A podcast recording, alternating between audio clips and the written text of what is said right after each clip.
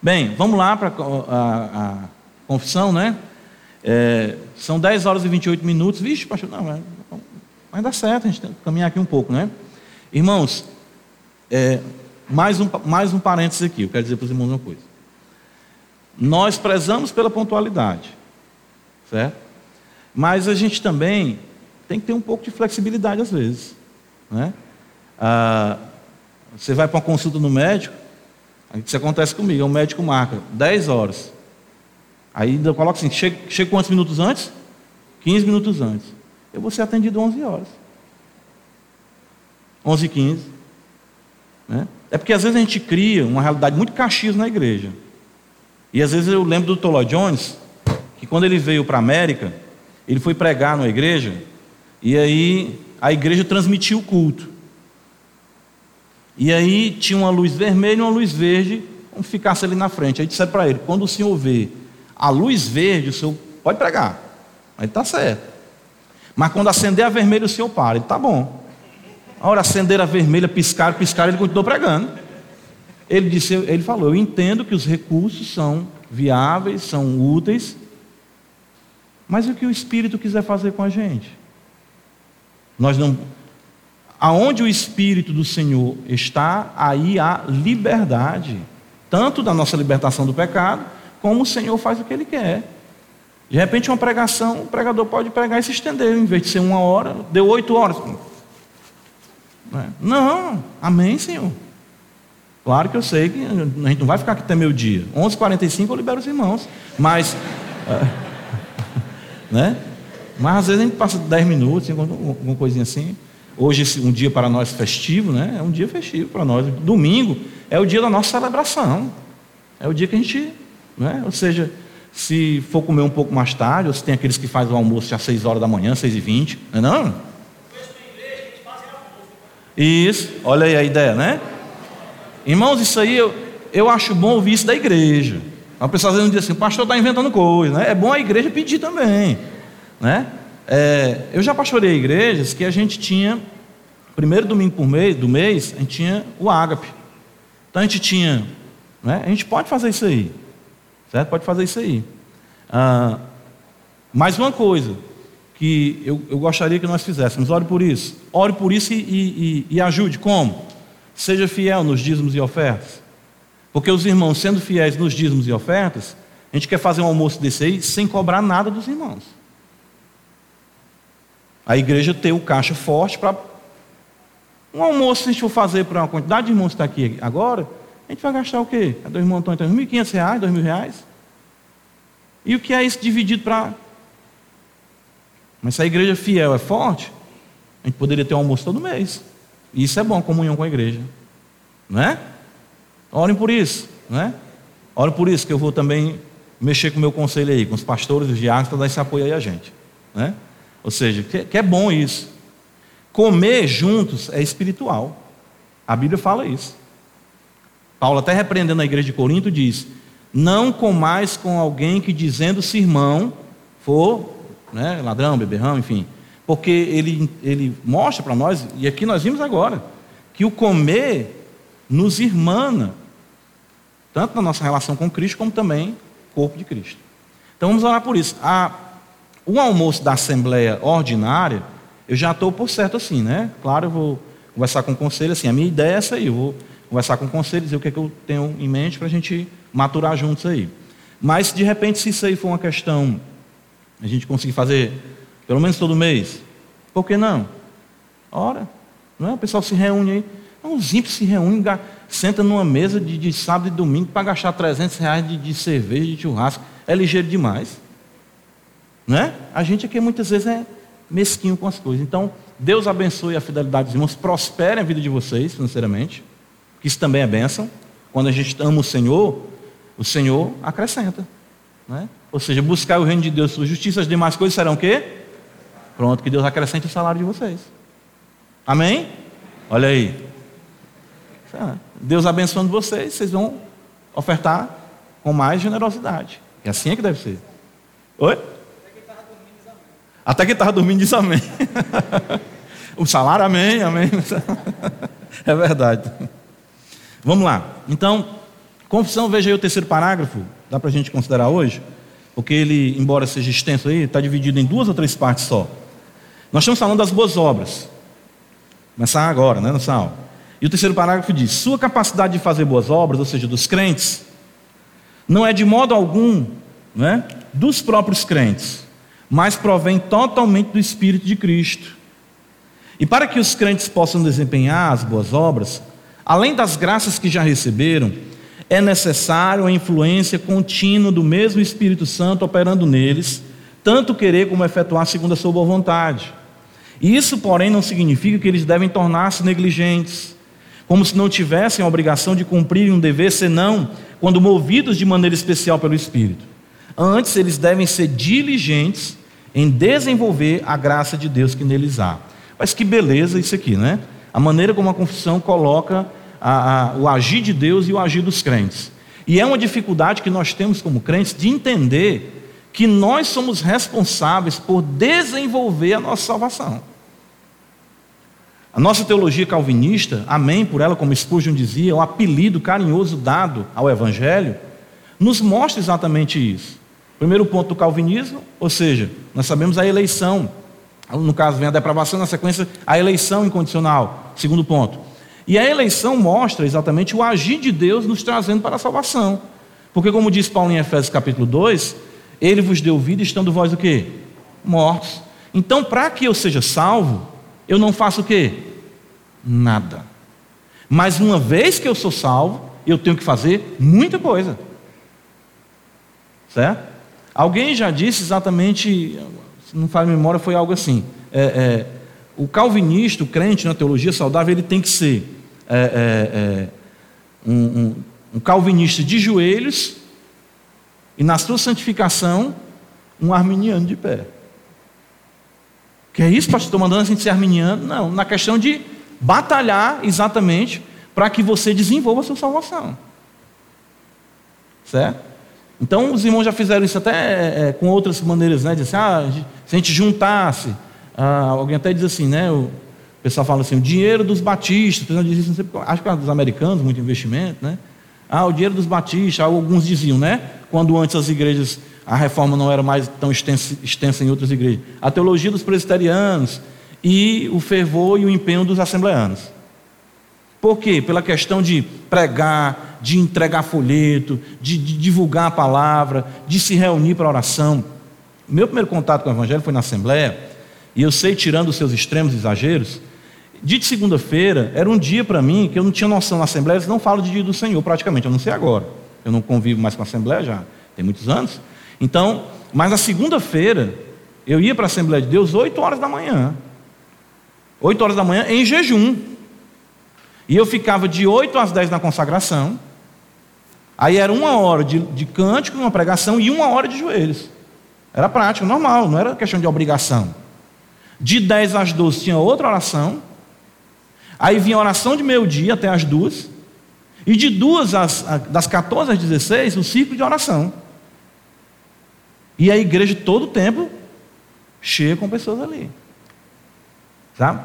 Chegava em casa tremendo todinho. Mas com alegria, né? com, com aquela. Passei aquele dia, aquele momento ali. E nós vemos dias assim na Bíblia.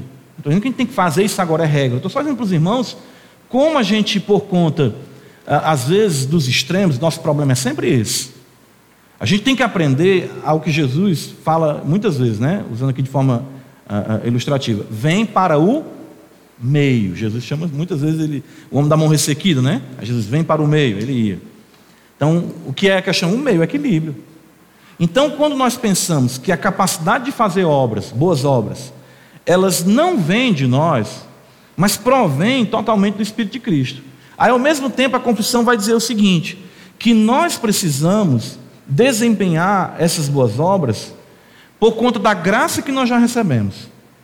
Mas não somente isso, nós precisamos de um suplemento, ou seja, de um abastecimento constante da graça. É isso que nós falamos em ter mais do Espírito Santo. Às vezes os irmãos não entendem. Tem algumas linhas de aconselhamento, alguns professores, essa questão, vão dizer que o crente não deve pedir o Espírito Santo porque já tem o Espírito Santo. Irmãos, eu entendo o que a pessoa quer dizer. É sempre aquela questão de preocupação de dizer que isso é pentecostalismo. Não é pentecostalismo. Então o apóstolo Paulo é pentecostal, porque ele vai dizer em Efésios 5,18: Não vos embriagueis com vinho no qual de solução, mas enchei-vos do. Ora, mas se nós não já temos o Espírito Santo, ele disse que nós recebemos o Espírito Santo em Efésios 1, 13 e 14, qual é o penhor da nossa herança? Resgate da propriedade de Deus. Então ele diz que nós somos selados pelo Espírito Santo da promessa em Efésios 1, 13 e 14. E no capítulo 5 ele diz: enchei-vos do Espírito Santo. Não é problema isso aí. Numa teologia saudável, calvinista, reformada, os teólogos, tanto Calvino, os teólogos que vieram posteriormente, os puritanos, eles prezavam por isso. Ou seja, nós, quando cremos em Cristo, recebemos o Espírito Santo. Somos batizados com o Espírito Santo. Não existe essa questão de evidência de línguas, principalmente essas, essas glossolalias que existem por aí, sem sentido, nada disso. Não comungamos com nada disso. Mas uma vez que recebemos o pacote da salvação, é nosso dever agora abrir o pacote. Começar a trabalhar com as questões da graça. E como é que eu vou crescer na graça? Orando, lendo a Bíblia e tendo a comunhão com os crentes. É tão simples que parece que não é verdade. Né? O pastor Cleiton costuma dizer isso. Às vezes a pessoa me procura com uma coisa e outra e tal. Aí eu digo, irmão, venha para a igreja. A pessoa, não, mas por que isso aqui? Venha para a igreja. O ambiente da igreja, isso aqui é sobrenatural, irmãos. Aqui existem exatamente anjos de Deus agindo, o Espírito Santo agindo, o Senhor andando no meio do candeeiro, dando manutenção à vida de cada crente, libertando você de um pecado, livrando você de uma queda, protegendo você de muitas coisas. Às vezes o irmão está ao seu lado, né? Ele está ali orando e ele só diz assim: Senhor, me ajuda, tu és o meu Deus. Aquela palavra que o irmão disse vem como uma flecha no seu peito e você. Meu Deus, aquilo ali já aconteceu isso comigo, muitas vezes. A maneira como o irmão olha para mim, a maneira como diz, pastor, eu pergunto, tá bem, eu estou bem, graças a Deus, o Senhor é bom, pastor. Aí eu, aquilo vem de uma forma.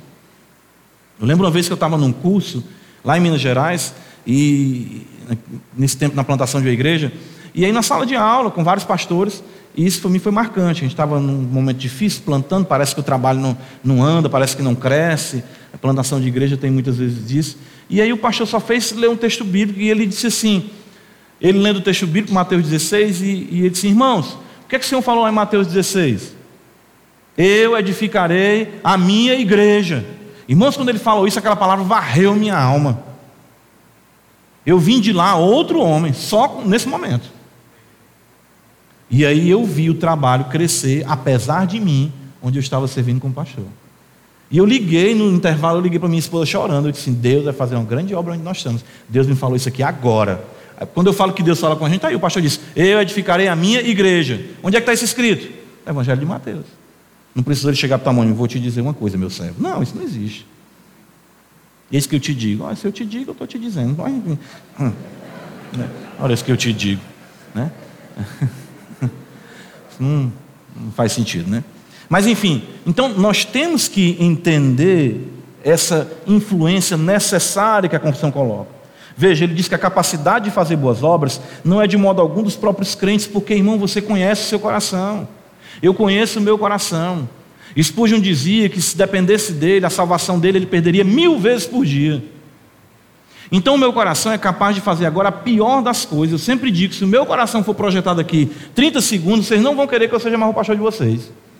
Pastor, o senhor é ruim assim e você nem imagina. Você não viu, foi nada. Mas o que acontece? Isso porque a gente precisa dessa conexão de estarmos em Cristo. E os crentes, para que possam desempenhar as boas obras, vejam, além das graças que já receberam, que nós recebemos, quando a gente fala das graças, a gente pega o pacote da salvação e vai abrindo, aí vem conversão, aí vem fé, arrependimento. Vamos pegar, voltando, a eleição, a regeneração, a conversão, os dois lados da moeda da conversão, a fé, o arrependimento. Né? Aí vem a adoção, a justificação, todas essas graças que nós recebemos na hora em que o Espírito de luz, ou seja, o nosso Deus, atingiu o nosso peito. É de imediato. Ali. Você não precisa teologar, você não precisa. Quando você creu em Cristo, você nem sabia que existia Calvino, nem sabia que existia Lutero, nem sabia que existia Spurgeon. Mas Jesus se revelou para você. Você sabia alguma coisa, eu sei. É igual o cego dizia. Né? O cego não falou isso lá em João 9, né? Uma coisa eu sei. Que eu era cego, agora eu vejo. Né? Louvado seja Deus por isso. Então, na hora, aí é que vem a beleza da revelação. E é isso também que nós devemos crer que pode acontecer aqui, agora. No culto à noite também. Ou seja, por isso que a gente deve insistir em vir à igreja, trazer os nossos filhos, convidar pessoas não crentes, porque pode ser no momento desse que a revelação acontece e a salvação se, se projeta na vida daquela pessoa. Então o que acontece? As graças que nós recebemos, olha, ele diz aqui, é necessário também uma influência contínua do mesmo Espírito Santo operando neles. Então por isso que a gente precisa de manutenção. Isso aqui é manutenção, irmãos. Manutenção da fé. Deus organizou, Deus poderia ter nos salvo, ter feito assim: pronto, nova criatura, corpo glorificado, despacha para o céu. Irmão, creio, seria de imediato, né? Creio de verdade, porque sumiu, já foi. Mas não foi assim que Deus estabeleceu. Ele estabeleceu exatamente uma história de amor. Isso é que é belo no Evangelho. Então a gente vai aprendendo com Ele, conhecendo Ele, caminhando com Ele, e aí, exatamente, essa influência contínua do Espírito Santo vai processar em nós tanto querer como efetuar. Esse é o texto Filipenses, a gente vai já ver. Segundo a sua boa vontade. Então, e quando eu aprendi isso, foi muito bom, porque eu aprendi a orar esse texto. Você quer ver uma coisa interessante?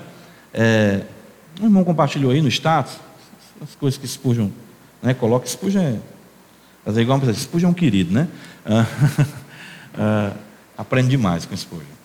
E aí Spurgeon diz assim: transforme as suas preocupações em oração, né? Isso aí eu. É, exatamente os seus pecados também. Como assim? Aprenda a orar, irmãos. A gente pensa que orar é aquele negócio, Senhor meu Deus, meu Pai, tu que estás sentado no alto sublime trono, ó oh, Senhor da glória e tudo. Não. Existem momentos que essa oração pode ser feita também. Estou dizendo que. Mas, por exemplo, Senhor, Salmo 1 diz que eu tenho que meditar de dia e de noite. Eu não tenho um pingo de vontade de ler esse livro. Sabe? É difícil para mim isso aqui. Eu acho um livro até sem graça, é capa preta, né? Então, sei lá. Duas colunas, cada folha. Rapaz, é coisa demais. Podia ser um pouco mais objetivo. Senhor, eu estou falando isso para ti, Senhor, mas me perdoa. Mas eu sei que a tua palavra diz que tu efetua o querer. Então, nem querer ler esse livro eu tenho a capacidade de fazer, mas tu podes. Coloca em mim o querer pela tua palavra. Ainda você pode orar ainda dizendo assim: Senhor, coloca em mim o querer do querer. E é sim. Senhor, eu, eu estou fazendo essa oração, mas nem estou querendo que se concretize. Mas eu sei, porque o meu coração é mau mas tu pode fazer acontecer em mim o querer, e não somente o querer, também o quê? Realizar. A gente tem que aprender a orar, irmãos. Então o Senhor faz isso. O Senhor faz isso. Eu me lembro, a minha caminhada cristã, enfim, e um dia eu fiquei pensando, ah, eu tenho que orar todo dia, esse negócio é difícil. Porque uma das coisas mais complexas para a vida do cristão a vida de oração.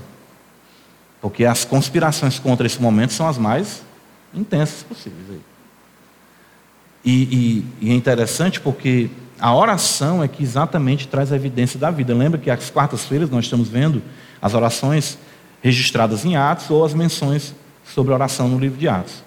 E a primeira coisa que o Senhor fala para Ananias quando ele manda ir lá orar por Saulo, ele diz assim: Senhor, esse homem é perigoso.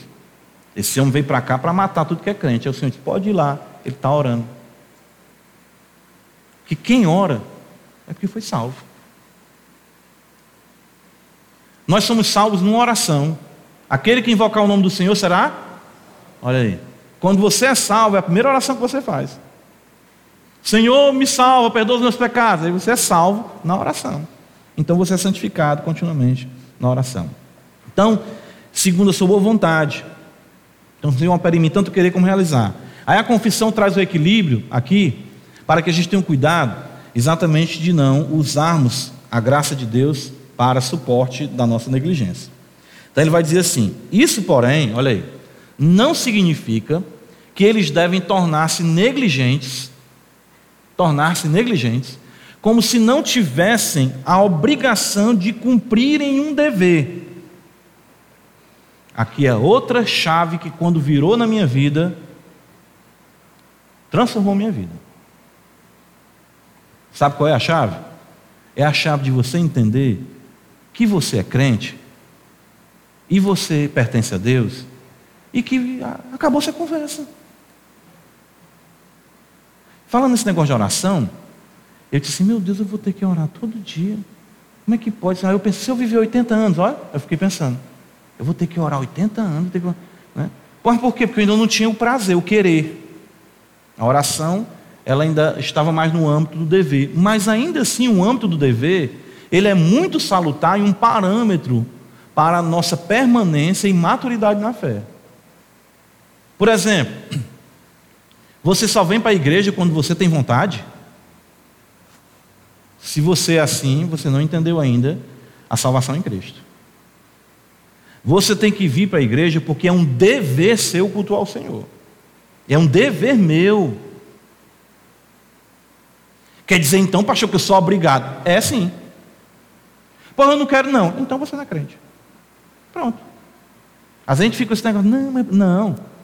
Aí é que vem aquela questão, pastor, eu estou com tanto desânimo de vir para a igreja. Seu desânimo não é o fundamento da sua existência? O que é o fundamento da sua existência? Qual é? Fé. A fé é a certeza de coisas que não se veem. Eu não estou vendo nada. Então é um dever, o crente não pode negligenciar a sua obrigação em cumprir o seu dever. Leia a Bíblia, vou ler. Isso eu me lembro, na minha juventude, um rapaz falou e eu achei aquilo interessante, aí guardei.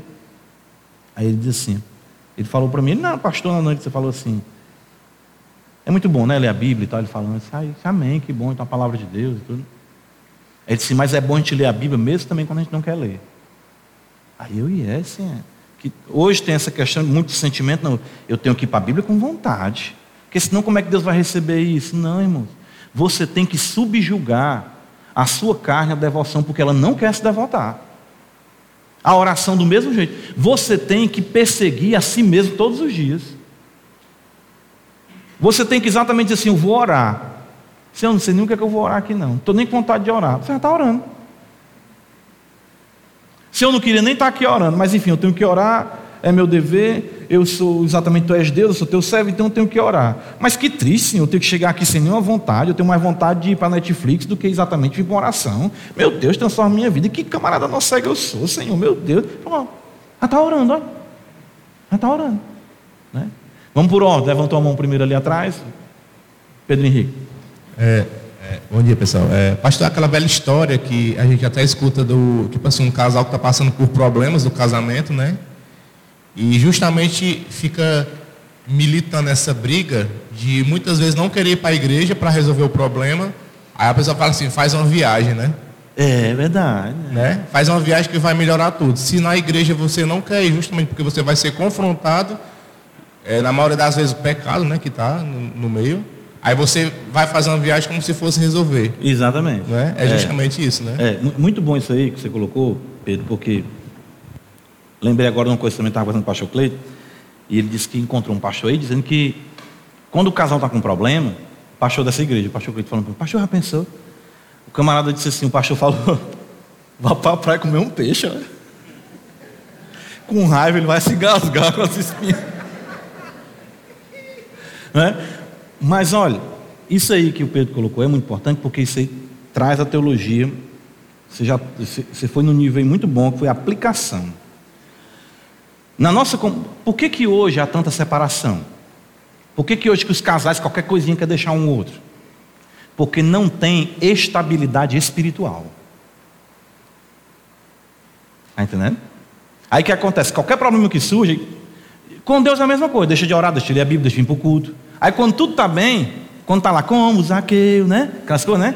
E tudo, aí vai para a igreja, entra na minha casa, entra na minha vida, né? Enfim, aí vem aquela alegria. Isso vai se consolidar e permear toda a existência da pessoa. Aí quando casa tem um problema, ou mesmo no relacionamento, surgiu o problema, o que, é que ela faz? Por quê? Porque quer comer peixe. Quer viajar. A, a vida hoje em dia é assim. A vida hoje, a vida é uma vida de relacionamentos descartáveis. Por quê? Porque o relacionamento com Deus não traz estabilidade de caráter, firmeza para a pessoa. Então isso é muito importante. Então, até você ter permanência no seu dever no culto, isso eu vi um pastor dizer uma vez, né? É, foi até o, o reverendo Hermstein, Sérgio conhece aí o reverendo, alguns irmãos também conhecem aqui, eu lembro que o Sérgio menciona algumas coisas boas aí que ele escuta. Ah, e ele disse uma vez no culto, eu estava no estudo, ele disse, irmão, você tem que entender que a vida do crente tem duas teclas, ele falou. A tecla do dever e a tecla do prazer. É muito bom apertar a tecla do prazer. Mas tem dia que você aperta a tecla do prazer não acontece nada. Por quê? Porque Deus quer ver se você é pautado por emoção, por achismo, ou se você vai dizer assim: eu vou ficar aqui, igual a Jó, ainda que ele me mate, nele eu esperarei.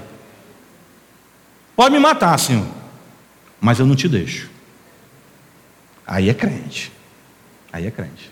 Certo? Então é isso que a gente tem que aprender: o dever de cumprir exatamente a nossa caminhada, a, a desenvolver os meios de graça. O microfone aqui, meu irmão Rafael, o nosso irmão Cristiano. Então, hoje em dia, nós precisamos resgatar isso aí, para que a gente possa viver de forma mais adequada à vontade do Senhor. Pois não, meu irmão? Antes da conversão, na insistência dos pentecostais, né? Aí eu fui, fiquei umas três semanas, aí uma vez eu perguntei ao pastor. Não. Pastor, tem condição de eu, de eu ser crente sem ler, sem ler Bíblia? Sim. Aí ele disse assim, como é que você vai conhecer a Deus? Sim. Aí eu disse assim, eu nunca li um livro de capa a capa, nunca na minha vida. Eu tinha 34 anos. Olha aí. Aí ele disse, peça a Deus, peça a Deus que Ele é bom. Exatamente. Eu orei, naquele dia à noite eu comecei a ler Bíblia, e, e eu li a Bíblia de capa a capa, antes da minha conversão, assim, literal, né? Uhum. Que eu creio que hoje eu uma maturidade que eu tenho um pouco, mas eu creio que Deus já estava agindo na minha vida, é claro, Com né? certeza. Senão eu não tinha feito isso. Uhum. Mas assim, eu nunca tinha lido um livro de 100 páginas e a Bíblia é mais de mil, né? Isso, exatamente. E eu li de capa a capa, todo dia que eu chegava ao trabalho ia ler. Que bom, né? Você vê, né? Esse é o poder né? da, da, da oração e É a verdade. boa vontade de Deus. O desenvolvimento da, da, da, graça. Eu lembro na minha conversão também, você conversa com a minha esposa, quando eu, assim que eu me, eu me converti, foi duas vezes. Eu, eu, eu fui salvo do mundo e, e fui salvo para casar, né? Eu conheci minha esposa, com meus 15 anos de idade. E, ah, e a gente falava disso aí. Hoje em dia os crentes se convertem e vão ler teologia. Antigamente o povo se convertia e ler o quê? A Bíblia. Que é a mãe da teologia, claro. Mas a pessoa ter fome. Eu me lembro também, eu, ficava lendo, eu pegava ali o livro de Jó. Quando eu começava ali de noite lendo, eu olhava, era duas, três horas da manhã, disse, não, vou, vou, vou só terminar o livro de Jó e vou dormir. Olha, só o de Jó. Né? No outro dia, eu vou ler, vou ler metade dos Salmos. Era assim. Vou ler aqui 70. Certo que essa leitura é corrida, mas eu me lembro, como um puritano disse certa feita: você vai comprar um, uma propriedade, você não conhece cada detalhe da propriedade, mas você dá uma volta por ela toda. Assim são as primeiras leituras da Bíblia, você vai conhecendo tudo. Tem um poço ali, tem isso aqui, depois vou beber naquele poço. Tem aquilo ali, vou beber naquilo ali. Então você vai tendo uma familiaridade com as Escrituras. Certo? Então veja, olha a beleza disso aqui. Né? Nós estamos aqui apenas tecendo alguns comentários para entrar mais no, nos versículos, claro, que fundamentam esse, esse comentário aqui. Isso, porém, não significa que eles, têm, eles devem tornar-se negligentes, como se não tivesse a obrigação de cumprir um dever, senão quando movidos de maneira especial pelo Espírito. Porque aí tem gente que vai usar de forma equivocada a ação do Espírito para fundamentar a sua negligência. Não, quando o Espírito me mover a isso, não. É aí que vem o erro pentecostal aqui algumas vezes, né? De que? Se eu sentir de Deus. Não. Eu não preciso de uma ação especial para ler minha Bíblia. Eu não preciso de um mover especial para me orar. Eu não preciso que eu acorde de manhã e abra minha janela desanimada e esteja escrito nas nuvens: vá para a igreja. Ah, agora eu vou. Não, não preciso disso. Não, eu, é meu dever como crente. Certo? Que é uma coisa exatamente que eu quero que Deus abençoe mais ainda os irmãos. Nossos irmãos aqui, os irmãos estão no auditório acompanhando a gente. Irmãos, você se empenhou na sua palavra em um compromisso com o Rei dos Reis e Senhor dos Senhores. Você disse, certo? Ao ser batizado, ao vir aqui à frente, diante da Assembleia dos Santos, que você não se pertence mais. Você disse que vai ser fiel a Ele até o último dia da sua vida. É isso que você fez quando afirmou ser crente. Então você não pode de forma nenhuma tratar nada do que concerne a Ele de forma negligente, descuidada ou como uma coisa banal. Nada, irmãos. É, é, é esse o desejo que eu tenho de, de ver na igreja, nos crentes, e isso. Digo, não, não falta o culto, não. Ah, o aniversário da minha matriarca, ela vai completar 100 anos e vai ser domingo, o dia todo, depois tem tarde o churrasco, de noite o jantar, vai entrar minha, minha matriarca, meus parabéns, passa lá, tudo. Estou indo para o culto, vou orar pela sua vida. Tem crente que muda a rotina, eu vi isso acontecer muitas vezes, pegando aqui uma aplicação para o dia do Senhor. Né? Tem crente que chega uma visita de outro estado, aí eles somam da igreja. Aí eu pergunto, ah, meu irmão, como é que você está? Não, pastor, que chegou uma visita lá em casa, eu tenho que dar assistência, eu tenho que ser o. É, é Cicerone, é? Já ouviram falar dessa palavra já? Já, já? Eu tenho que ser, levar ela pela cidade, levar pelos cantos. Então, de domingo ela quer estar na, na, na, na praia, e eu nem quero, né? Sim, então eu estou indo, né, pastor? Eu tô... Vou, aí, eu digo isso lá em casa. Chegar uma visita aqui em casa, que não for crente, algum parente, não, domingo vamos lá para o Crocobit, vamos não sei para onde. Não, faça o seguinte: está aqui a chave do carro, fique à vontade. Eu e minha casa serviremos ao Senhor. Quando a gente voltar, a gente almoça junto e tudo. Vocês vão onde vocês quiserem, pode ficar com o carro. Eu vou chamar aqui um Uber. Mas eu vou cultuar, hoje é cedo, Senhor. Quero comer o pão, beber o vinho, símbolo da carne e do sangue do Senhor. E quero estar em comunhão com meus irmãos. Isso eu não troco por nada nem por ninguém. Está faltando muito isso. Muito isso. Sabe? A gente buscar, ah, quarta-feira eu posso estar, não estou estudando, não estou trabalhando, por que, que eu vou ficar em casa? Vou para o culto na quarta-feira. Ah, eu estou tão cansado. Eu sinto falta dos crentes que vinham para o culto fardados. Eu me lembro desse tempo. Tempo bom. Chegavam os irmãozinhos de farda. Aí vai uma empresa aí, é? É não, porque os irmãos vêm do trabalho e vêm logo para o culto, quer cultuar. Quarta-feira. Hoje em dia não. Hoje em dia, tudo como eu falo, tudo é Nutella. Eu sinto falta dos crentes raiz. Sabe? Está pegado assim com as verdades de Deus e não abrir mão disso aí. Antes, eles devem ser diligentes em desenvolver a graça de Deus que neles há. Ou seja, preste atenção. Isso é muito importante. Certo? Os sinais vitais de uma espiritualidade verdadeira são exatamente as graças que estão na vida de um crente. São sinais vitais. Seu pulso tem que bater. Né? Tum, tum, Bíblia, Bíblia, Bíblia, Bíblia, Bíblia. Culto, culto. Olha, deu certo. Culto, culto, culto, culto. Oração, oração, oração, oração, oração, oração, oração. Se isso não pulsa em você, você não é crente. É muito simples. São evidências, ou seja, essas graças elas têm que serem desenvolvidas. Elas têm que ser desenvolvidas. Elas vão pulsar em você. Certo?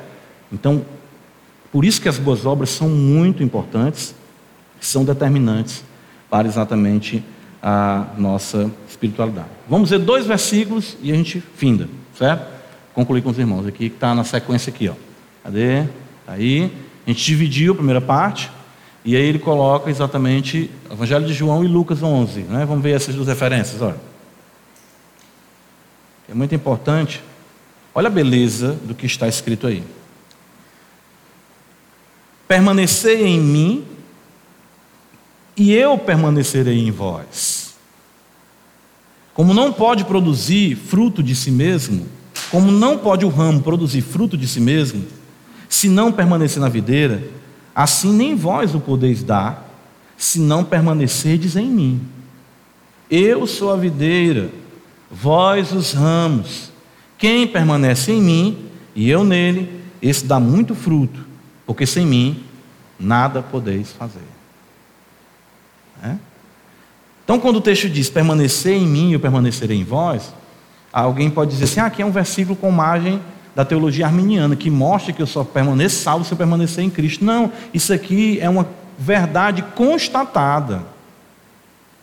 Ele não está colocando como condicional de salvação. Ele está constatando de que, quando você olha para um ramo, e esse ramo dá muito fruto, é evidente que ele está na árvore e que a árvore está nutrindo ele. Então, essa relação envolvendo duas pessoas, no caso Deus e o crente, ela vai exatamente demandar mais ainda de nós o que? O querer mais disso, o anelar, diferente da, da vamos dizer, do, da árvore, não é porque o ramo não está ali, eu quero, não tenho uma vontade. Nós somos agentes morais.